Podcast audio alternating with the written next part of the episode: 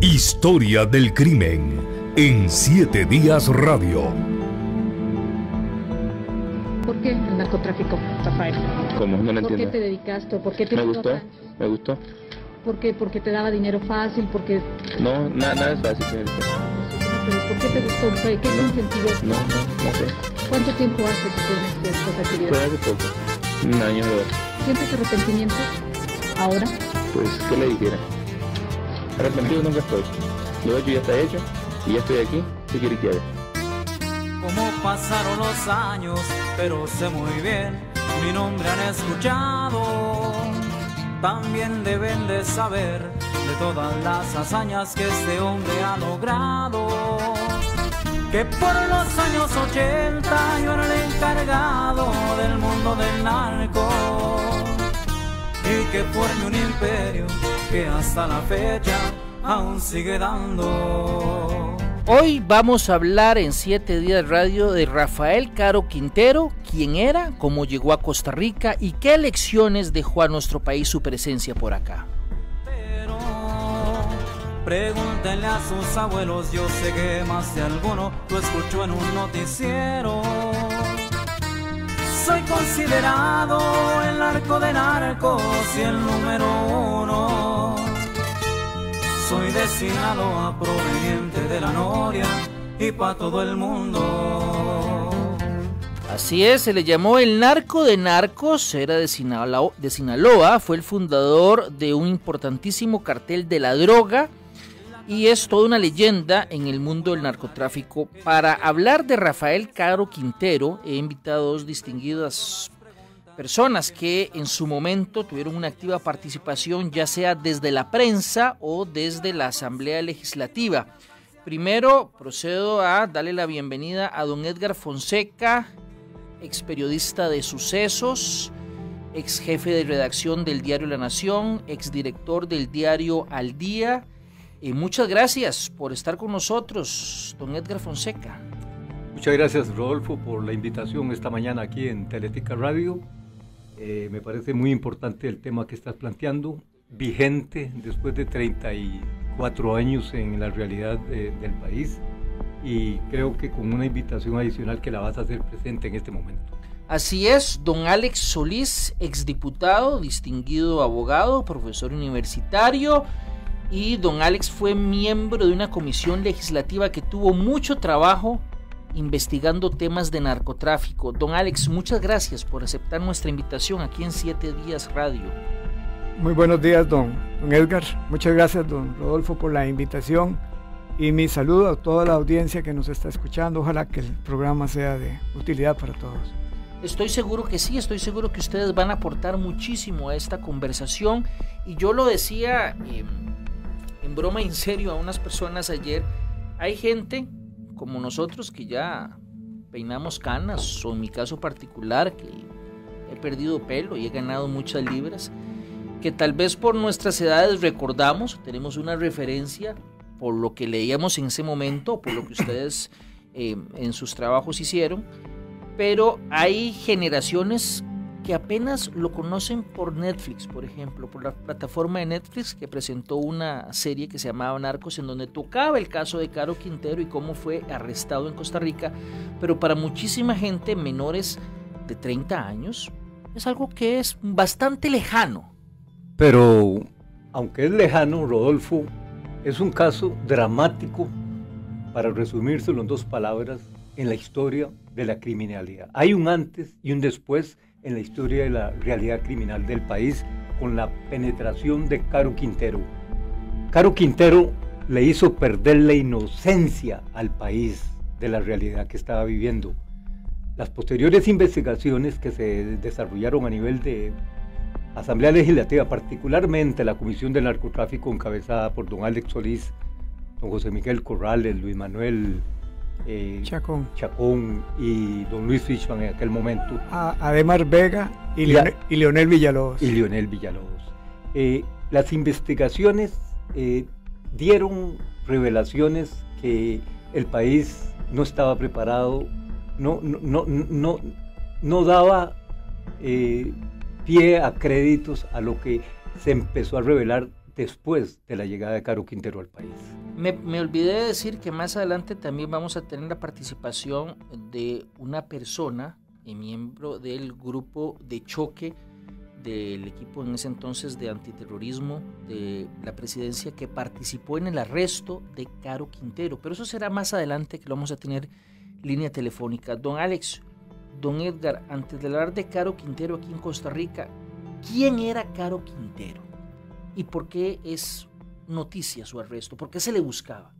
Caro Quintero descubrimos con, con este hecho sobre el cual vamos a conversar era para el momento eh, el narcotraficante eh, más buscado, más famoso lamentablemente eh, en términos de su capacidad delictiva. Tenía solamente 32 años, era dueño de un emporio, se habla que tenía 36 residencias, un avión de lujo, era accionista de 300 empresas, una de ellas era una agencia distribuidora de carros, dos hoteles, con él trabajaban todo esto se comprobó en la comisión.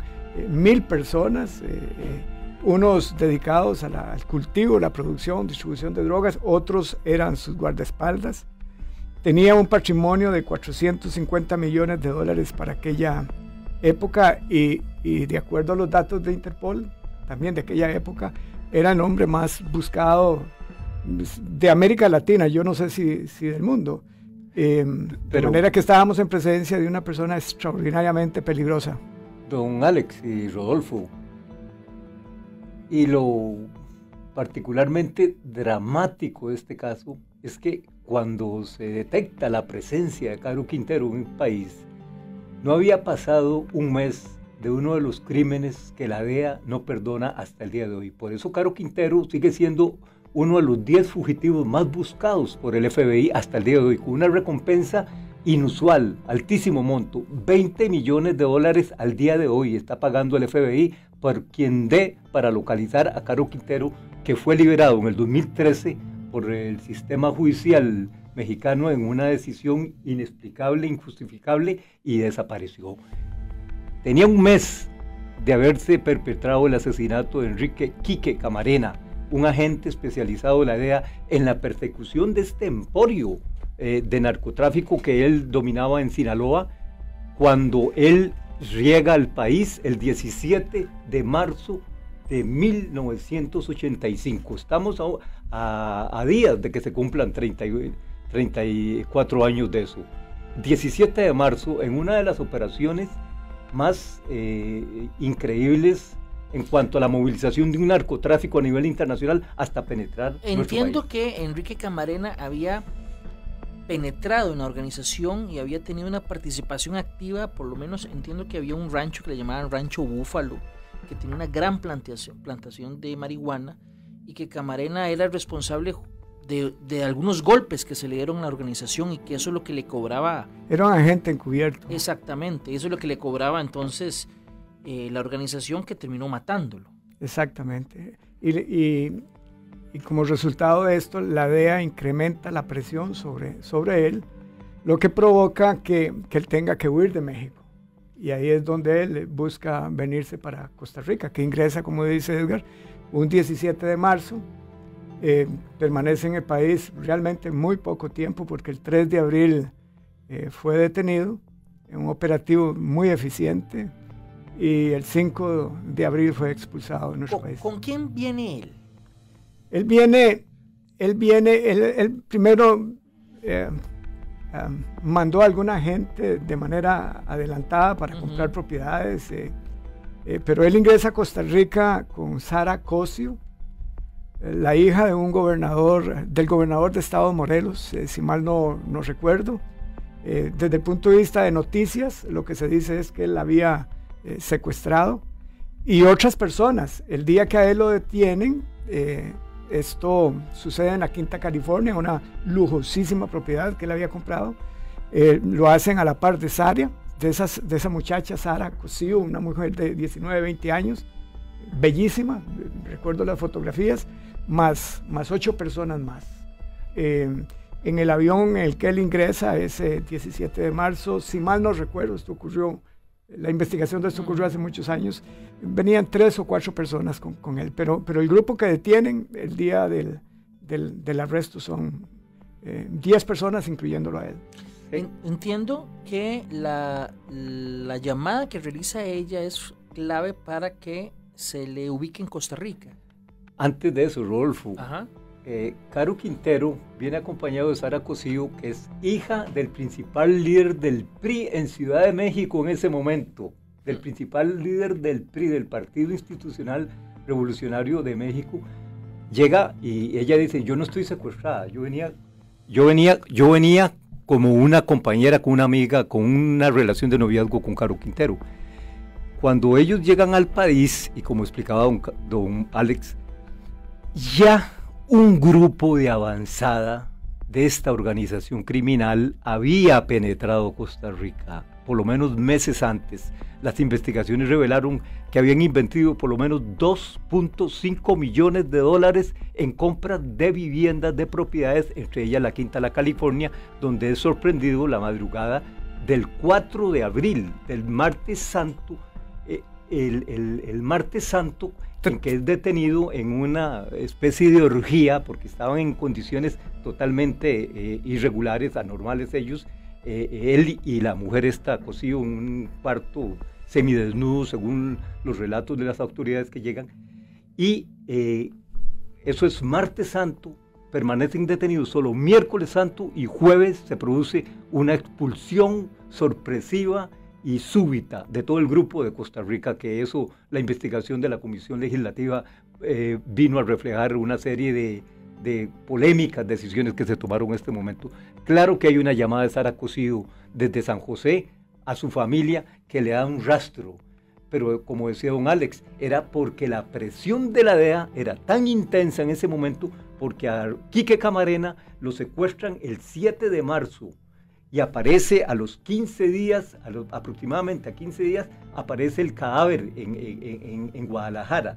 Y ya el 17 de marzo está volando a Costa Rica en un vuelo privado exclusivo para él, en un avión ejecutivo, Caro Quintero con su principal séquito, con el que es capturado en la Quinta de la California. Esa llamada, esa llamada es clave, la, la- la llamada que hace eh, Sara Cosío, porque eh, la noticia que se eh, divulgaba es que ella había sido secuestrada. Entonces eh, ella llama a su familia para decirles, yo estoy bien, yo no, yo no fui secuestrada, yo me vine por mi propia voluntad, estoy en Costa Rica con Caro Quintero.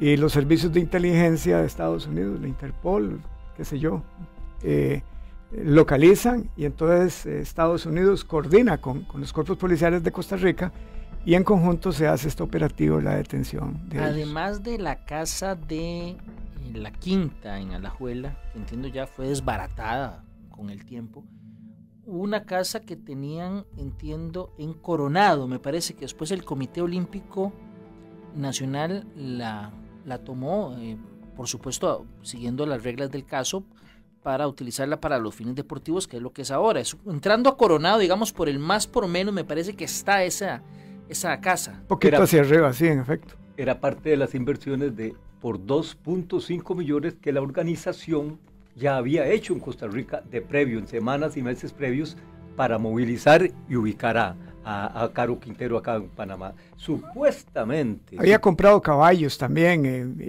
y, y otro tipo de cosas. En nuestra investigación no pudimos detectar dónde estaban esos caballos, pero sí recuerdo de una persona que producía caballos que, que O sea, dicho- no llegó para estar unos días, llegó para quedarse bastante rato posiblemente. es pues, probable. es pues presumible. eh, eso era lo que reflejaran las investigaciones, a pesar de que ellos inicialmente alegaron de que iban en, en tránsito hacia David, Panamá, porque fue una de las coartadas que se llegaron a, a- a sacar de que aterrizaron de emergencia en Costa Rica porque ellos iban hacia David, Panamá, pero no había ningún aterrizaje de emergencia. Era algo muy debidamente planeado y así lo mantiene hasta el día de hoy la DEA y el FBI en cuanto a la persecución que mantienen con esa recompensa multimillonaria en contra de la figura de Caro Quintero. Llegan al aeropuerto y son atendidos prácticamente, don Alex, y así se podría recordar esto, con una vergonzosa alfombra roja de entrada al aeropuerto. No hicieron migración, no hicieron aduanas y el piloto que los trae los lleva hacia un hangar privado en donde toman un vehículo, en donde se montan todos y salen todos del aeropuerto sin ningún inconveniente. Un caso que evidenció la vulnerabilidad del sistema institucional del país en aquellos momentos en aeropuerto, en migración y en seguridad. Con este agravante, eh, se suponía, como dice Edgar, que el avioncito o el avión navajo bimotor que los transportaba iba para Panamá. Ellos anuncian que tienen problemas, que tienen que hacer un aterrizaje de emergencia. Y Rodolfo, cuando esto ocurre en un aeropuerto, eh, se genera todo un operativo, pues un aterrizaje de emergencia eh, que moviliza bomberos y Cruz Roja y, otros cuerpos de seguridad. Em, pero aquí lo paradójico es que el avión aterriza, no hubo ningún tipo de movilización, no hubo ningún tipo de operativo preventivo y, más bien lo, que constató la comisión eh, es que ahí habían dos autoridades muy importantes eh, de aquel momento eh, del gobierno, el director de migración, el director de, de la de la unidad de narcóticos del Ministerio de Seguridad Pública, vieron entrar el avión, eh, se saludaron con el piloto, que era muy conocido para esa época, y mm,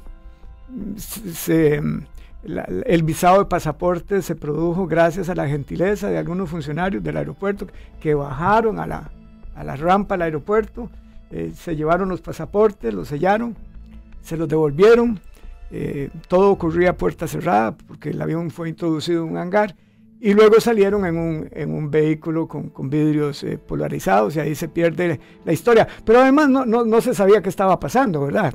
Ese, eh, estos hechos que estamos relatando son los que evidencian la, el ingreso anómalo, ilegal, en contra de todas las medidas de seguridad que tenemos que cumplir cualquier costarricense o extranjero al ingresar al territorio del país. Don Alex, don Edgar, tenemos en línea telefónica a un agente todavía activo de la Unidad Especial de Intervención, que es el grupo de choque que tiene el Ministerio de la Presidencia.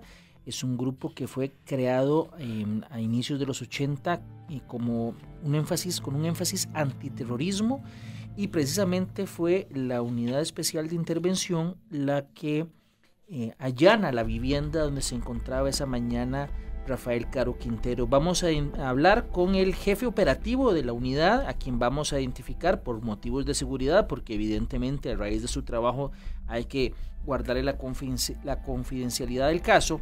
Vamos a identificarlo como Inca, a quien le doy muy buenos días. Muchas gracias por atender nuestra llamada.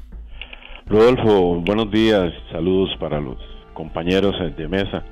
Sí, este, como tú bien lo dices, estamos aquí y, disponible para cualquier pregunta sobre el tema en particular, ¿verdad? ¿Qué fue lo que pasó el día del arresto? Eh, ¿A qué horas exactamente se registró la operación? ¿Hubo algún intercambio de balazos? ¿Qué se encontraron cuando llegaron a la vivienda? ¿Qué, qué nos puede contar Inca de esa operación? Ok, voy a tratar de ser lo más coloquial posible para para no entrar en términos técnicos y si no me, me regaña por favor y, y, corrijo la, ruta. Sí, este, como bien lo decía, en 1982 fue eh, eh, el, la creación de esta organización. Del 82 al 85, los operativos más relevantes, eh, en particular la visita del Santo Padre y un par de actividades más ahí muy importantes a nivel nacional, que fueron antes del 85.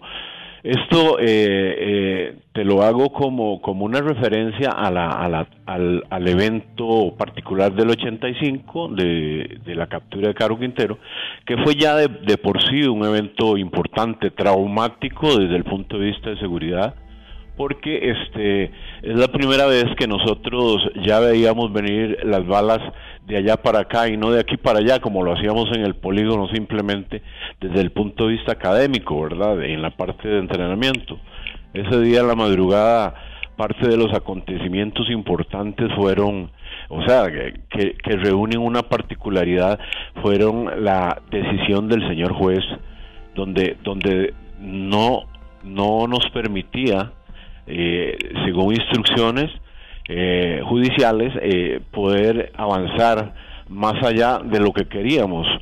Porque en, en, este tipo de operaciones este, hay una ruta crítica o siempre se establece una ruta crítica donde usted va midiendo las oportunidades que tiene para poder así determinar o poder aplicar los factores que van de por sí a ser los que al final dan una, una gran opción de que tanto los los malos como los buenos salgamos por, por, por nuestros propios medios, para decirlo de alguna forma.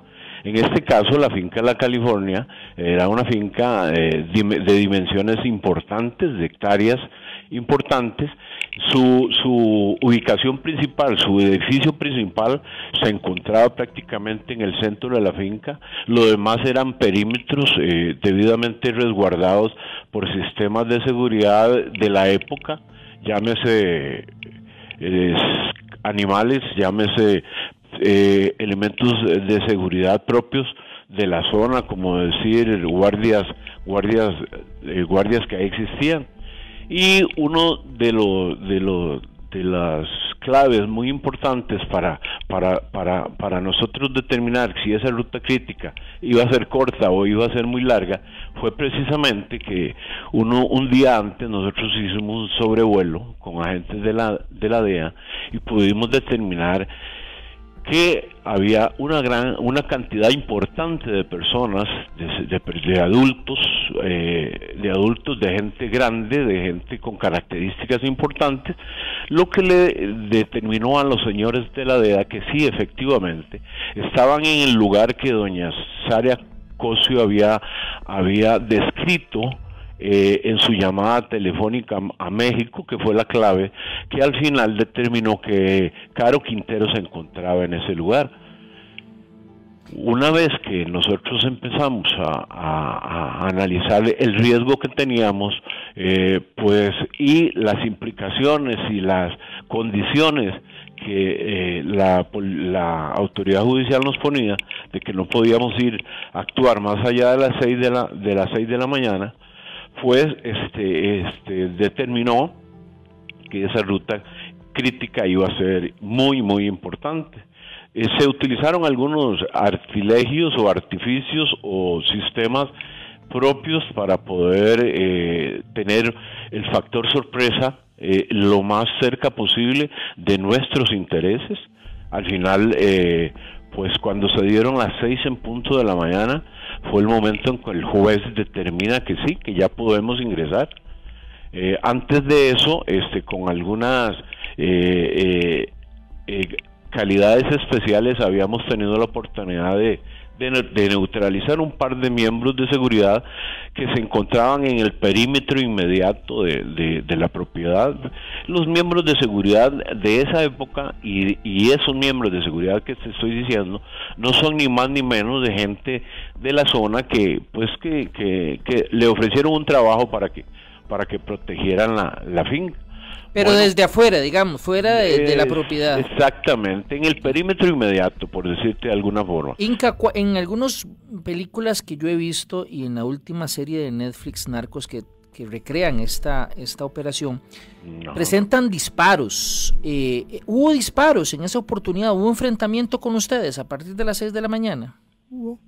Y el, el primer punto de ingreso, que es la entrada principal que está inmediatamente al frente de la piscina, ahí, ahí empezó ya, ya, ya el, factor sorpresa se había terminado, eh, tan es así que uno de nuestros compañeros que tenía la obligación de romper una, una, una puerta para luego ingresar, este, no le quedó otra cosa que pasar por, por el vidrio grande de, proporciones eh, propias de, de, los vidrios de esas, eh, más, de esas casas lujosas, pasó por ese vidrio y empezó a enfrentar esa situación de disparos. Igual le sucede en la parte trasera porque la parte trasera era donde se encontraba eh, una especie de celda o de, de, habitación lujosa totalmente rodeada de un de una valla importante con características firmes y fuertes que, no estaba dentro de nuestros planes, o sea, no era parte de las características de la época de ese, de ese tipo de mansiones. de tal manera que la persona que estaba allá adentro tuvo la oportunidad de darse cuenta que algo estaba pasando al frente.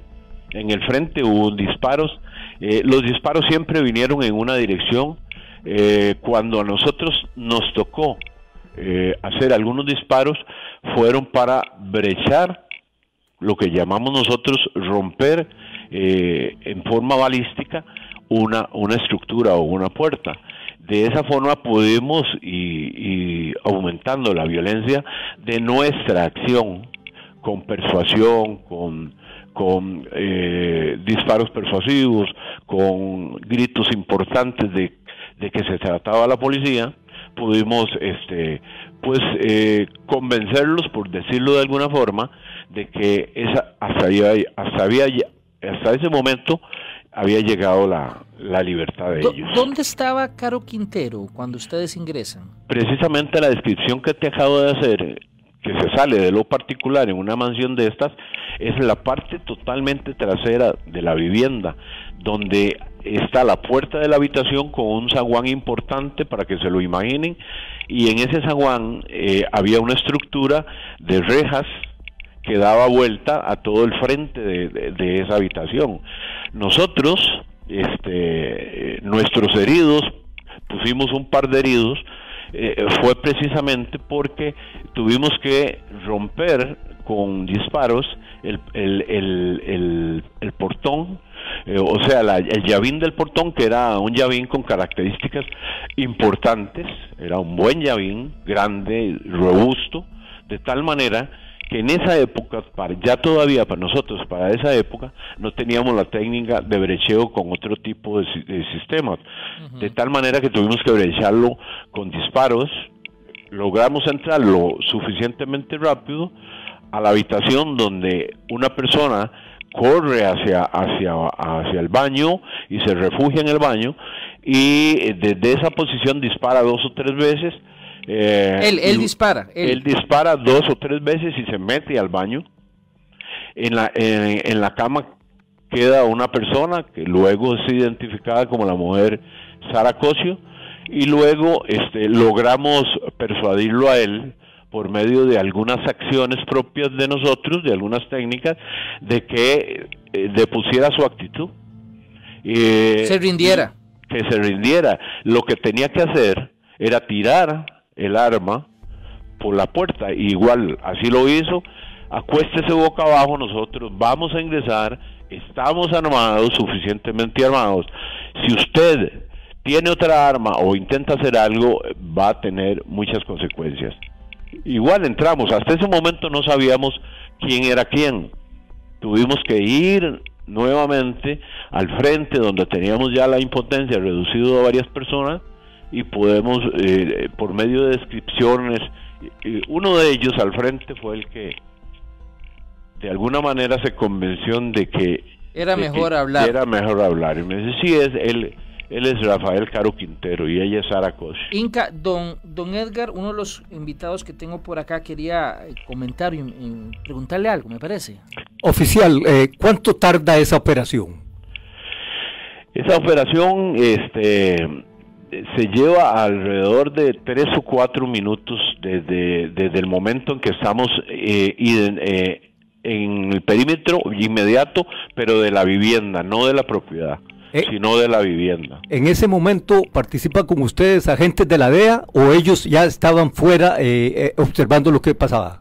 No, no, o sea, nunca, nunca en, en, nuestras operaciones cuando un grupo de nosotros está trabajando, no puede haber nadie, nadie, nadie de ninguna otra policía, no, no, no importa si tiene las mismas eh, eh, capacidades técnicas que nosotros, pero no pueden haber porque hay rangos de comportamiento, hay sistemas de comunicación que, que de previo se necesita un programa de entrenamiento para poderlo establecer. Entonces es una regla eh, de oro que no se puede romper. No, no. De hecho ellos entran Posteriormente, todo lo, el resto de la comitiva, estamos, te estoy hablando del director de la DIS, del juez, del, no sé si en esa época el fiscal, pero sí el juez, eh, y demás autoridades, entre ellos va los funcionarios de la DEA. ¿Cuánto, eh, en ese instante, eh, usted recuerda que fueron, cuáles fueron las palabras de Caro Quintero? No, no, este, no, eh, específicamente con nosotros siempre se negó, cuando nosotros lo entrevistábamos a él, siempre se negaba a reconocer que él era Caro Quintero, siempre se negó. Eh, después el, tema de las entrevistas y, la y que te voy a decir la inspección de, la, de la estructura como tal nosotros solamente aseguramos lo que fueron las armas y después salimos del lugar pero ¿en qué instante se dan cuenta ustedes de que tienen a Caro Quintero, el mayor narcotraficante más perseguido por Estados Unidos en este momento? Cuando, cuando el, el, uno de los, de los testaferros de Caro, que estaba en la parte delantera del, del edificio, nos reconoce, me reconoce a mí, a mi entrevista, que sí, que sí se trataba de él. Entonces yo corro, me devuelvo a la habitación y les cuento a los compañeros Miren, señores, este es el, blanco principal. Hemos lo, hemos logrado. Don eh, Inca, le agradezco muchísimo eh, su participación aquí en Siete Días Radio con esta descripción tan detallada de la operación. De verdad es usted muy amable. Con mucho gusto para servirle yo conozco a Inca, es un oficial destacadísimo, ha tenido una gran labor en la captura de los asaltabancos venezolanos, los secuestradores de la corte, en fin, eh, sin embargo él reconoce este es el primer gran operativo que tuvo eh, desde, desde que se creó la unidad especial de intervención con la captura de nada más y nada menos que Caro Quintero. Fue una operación espectacular para los efectos y para aquel momento, sin duda alguna de un gran impacto eh, a nivel de, de policía y de seguridad. Vamos a una pausa comercial y cuando regresemos seguiremos conversando con don Edgar Fonseca y don Alex Solís acerca del caso que estamos analizando hoy en Historia del Crimen, el narco de narcos, Caro Quintero. Ya regresamos.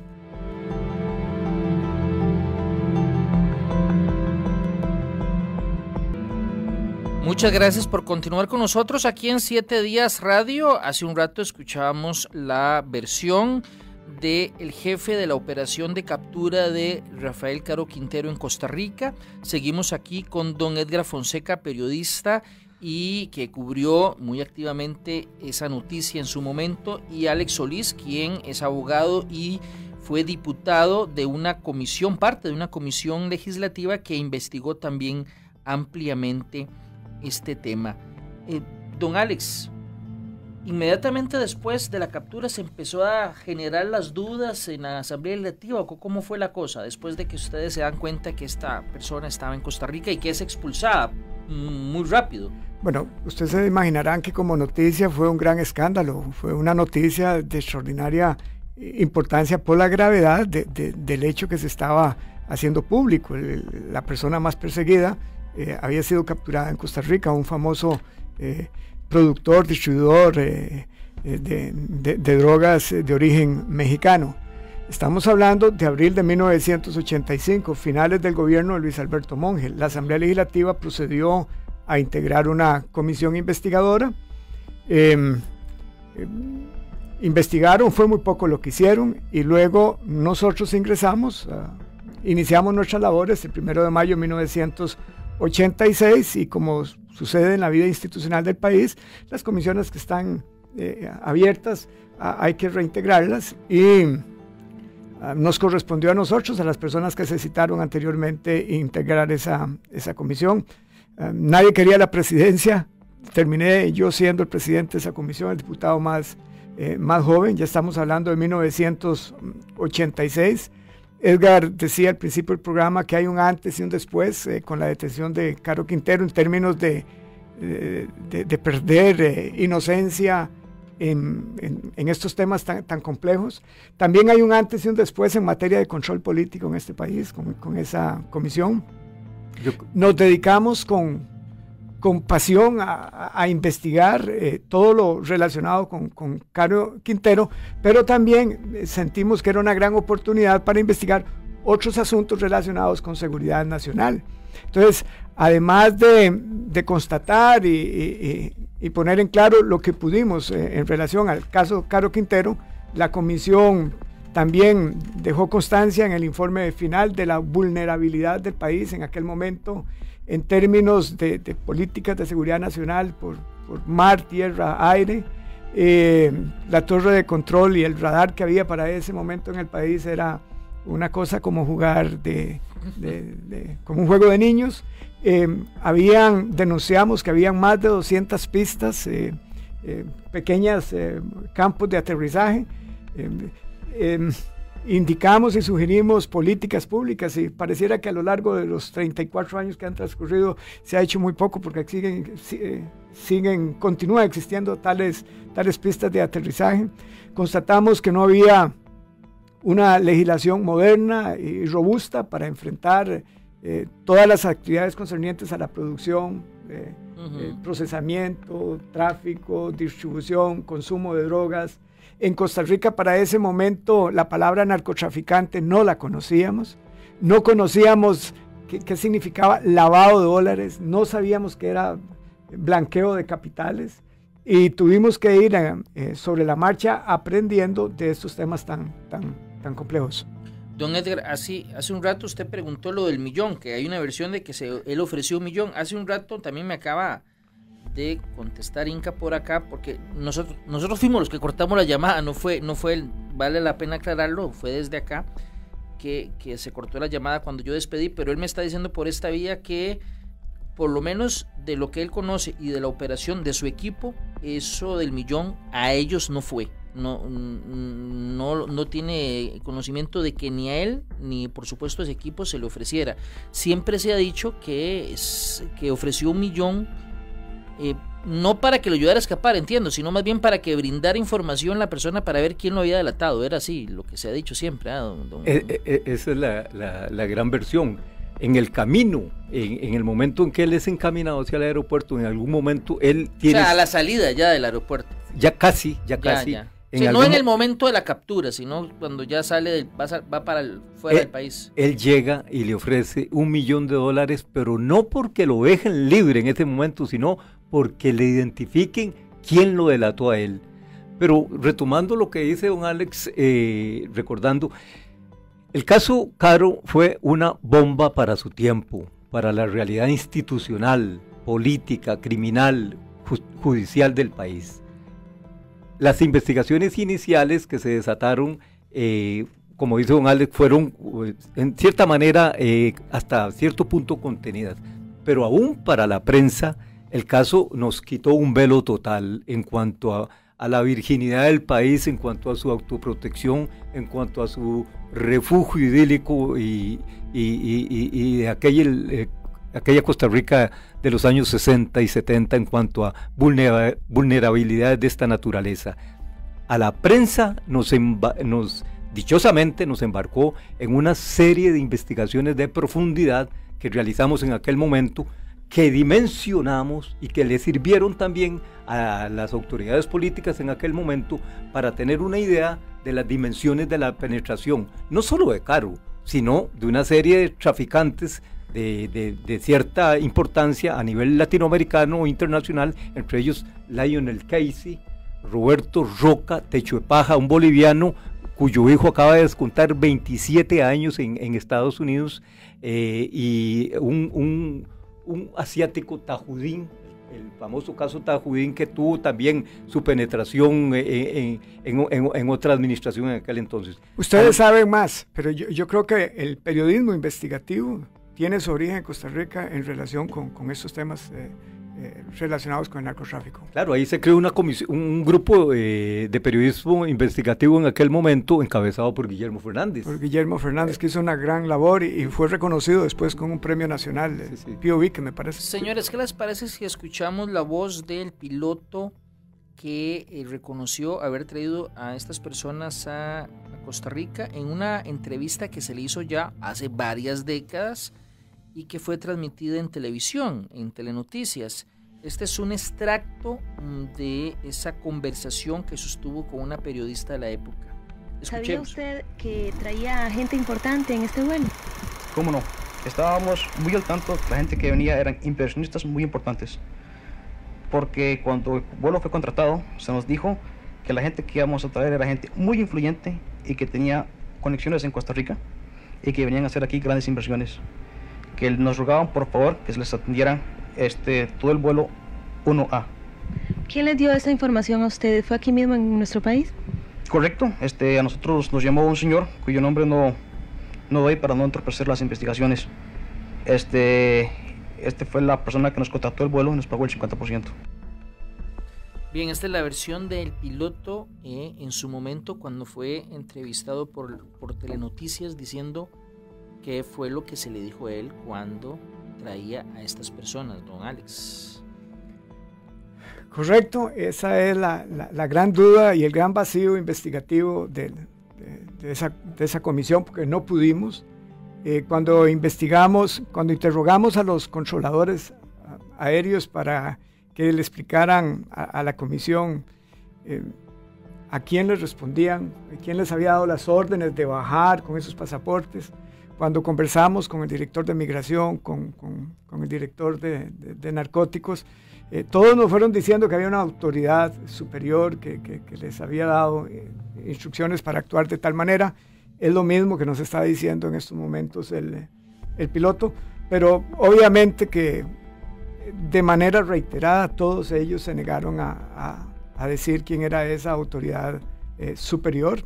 Alegaban razones de seguridad, secreto de Estado, que estaban con temas de, muy sensibles para la seguridad nacional y que no podían hablar. Em, y siempre nosotros nos quedamos con esa enorme duda. Pero a pesar de esa duda, don Alex, y permítame hacerle la, la interrupción a lo que usted está comentando, el hecho de que se insinuara en aquel momento la figura de una autoridad política superior nos quitó otro velo a los costarricenses, a la prensa, a las autoridades, a la justicia, porque se suponía que había alguien más encima de todo lo que había pasado, alguien más responsable. Y a partir de ahí muchas investigaciones se dirigieron ya no a buscar al hilo más delgado, sino a quién estaba por encima dirigiendo el, el entarimado, aquel, el tinglaje aquel de las operaciones de grandes narcotraficantes o vinculado a grandes narcotraficantes o relacionado con operaciones grandes narcotraficantes en el país. A nosotros se nos presentó un gran dilema, eh, qué hacer con, con, este tema que no terminábamos de, de completar en términos eh, investigativos. Eh, me refiero al tema de la autoridad política superior y discutimos mucho a nivel interno de la comisión de si decíamos algo o simplemente guardábamos silencio porque nos iban a decir que por qué no dábamos el nombre. Bueno, no dimos el nombre porque no pudimos llegarle a ese nombre. Y ahí están las, las actas de la comisión investigadora. Las, las reuniones eran abiertas, la gente escuchó estos interrogatorios, los periodistas lo escucharon y finalmente tomamos la decisión, decisión de decir algo. Por esa razón, el, el, último párrafo del informe dice así, me permite leerlo. Claro, por favor. Eh, después de todas nuestras eh, recomendaciones y conclusiones, decimos al final, no obstante, es necesario decir que en las indagatorias eh, recibidas por la comisión, esta percibió que los testigos no decían toda la verdad y que es evidente que los anteriores funcionarios estuvieron protegidos por una autoridad política superior nombre de cuya autoridad política reiteradamente se negaron a dar. O sea, que ellos son el elabón más pequeño de un problema mayor.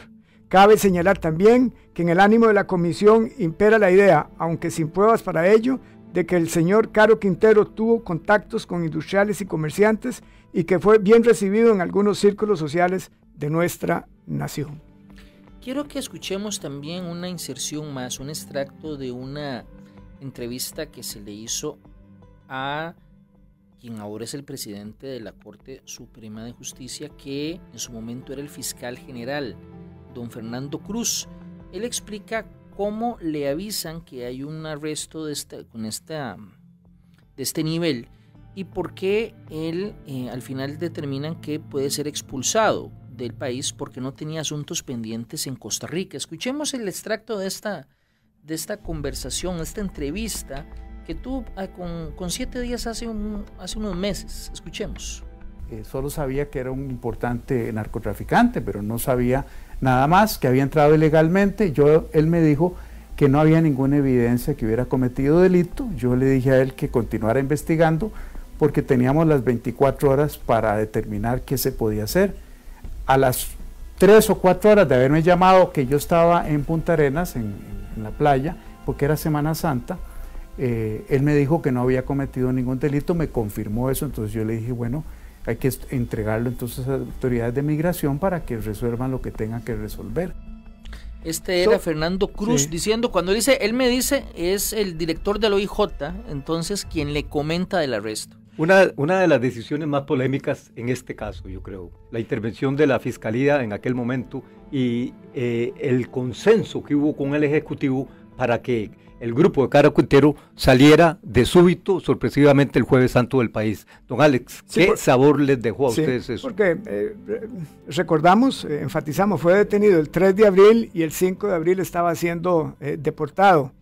Em, a nosotros esto nos dejó un sabor muy amargo, porque es evidente que sí se habían violado leyes importantes del país yo recuerdo en aquella época haber citado en el informe final que entre otras cosas, presumiblemente, eh, estábamos en presencia del delito de entrada ilegal al país, de la privación de libertad, porque hasta ese momento lo que se decía es que Caro Quintero había eh, secuestrado a Sara Cosío.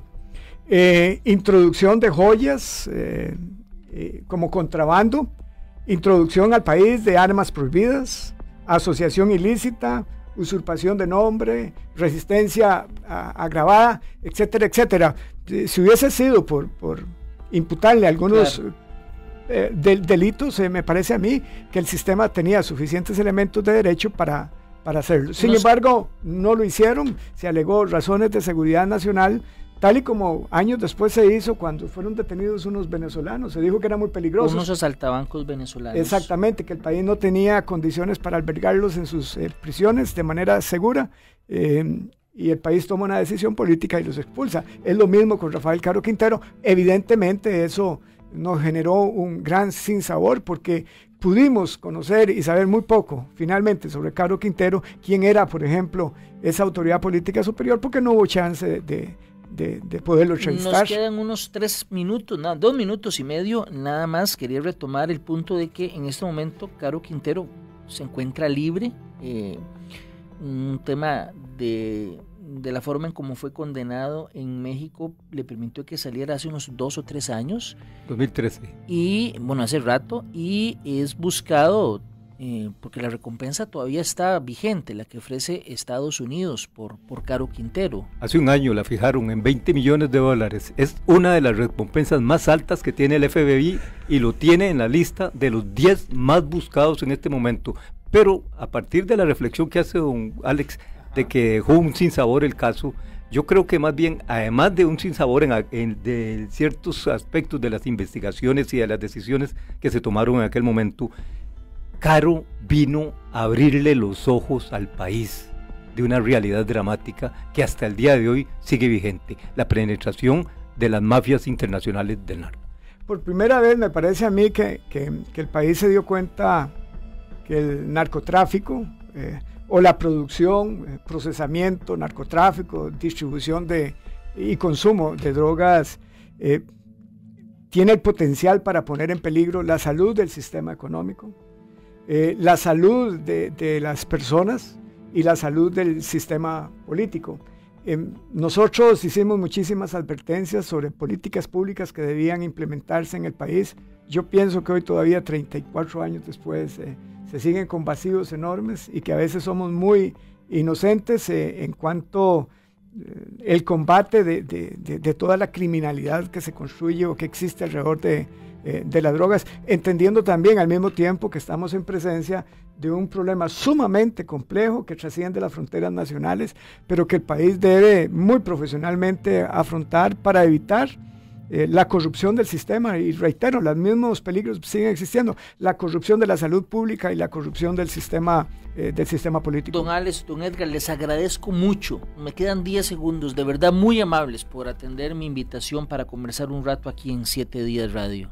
En un segundo. En un segundo. Acaba de denunciarse la penetración de militares venezolanos junto al narcotráfico en Costa Rica. Todo un tema para investigar. Y también lo invito a, usted que nos está escuchando, si quiere recordar o saber de un caso en Historias del Crimen, me, puedes, me puede escribir ya a 57000915, es el número WhatsApp.